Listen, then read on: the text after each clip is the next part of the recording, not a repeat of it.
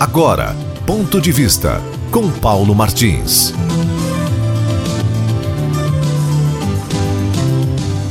O presidente da República, pela passividade que tem demonstrado frente a muitos fatos desse dia a dia, talvez sem perceber, está permitindo que se configure uma espécie de estado de fraqueza em torno de si. O último episódio que reforça essa ideia é o que envolveu a saída do ministro Abraham Weintraub, sem um mínimo de resistência de parte dele, presidente.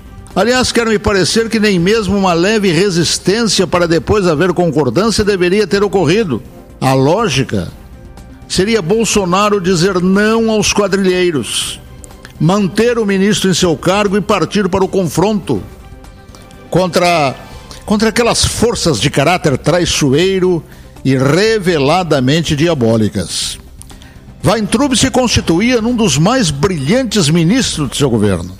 Admirado, respeitado e aplaudido por todos, e no entanto, o Brasil acabou privado de sua inteligência e capacidade em razão da sordidez da imprensa do ódio, com destaque especial à Rede Globo e seus paus mandados falta de enfrentamento à altura, o que acaba desanimando a maioria dos brasileiros que torcem por ele, Bolsonaro.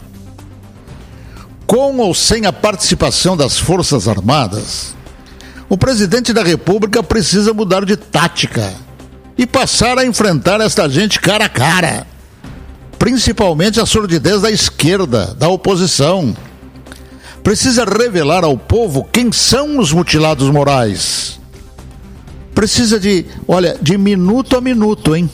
Esclarecer a opinião pública o que querem realmente esses escatófilos. E como presidente da República, precisa tomar posição contra os atos inconstitucionais e de intervenção em seu governo de parte de parte daquele grupo dos 11 que anda passeando desembaraçadamente pela vergonha, protegido pelo rótulo de STF. Na área da informação, está se assistindo os mascates da palavra escrita e falada a deturparem situações, inverterem descaradamente fatos e verdades.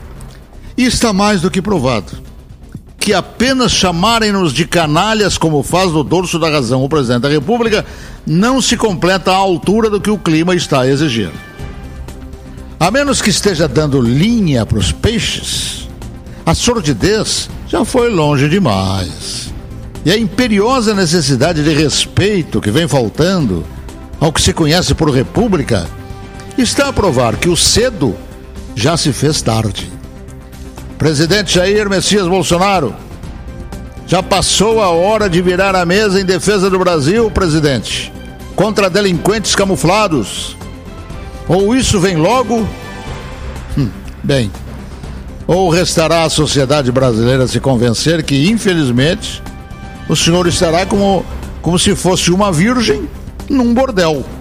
Ponto de vista com Paulo Martins.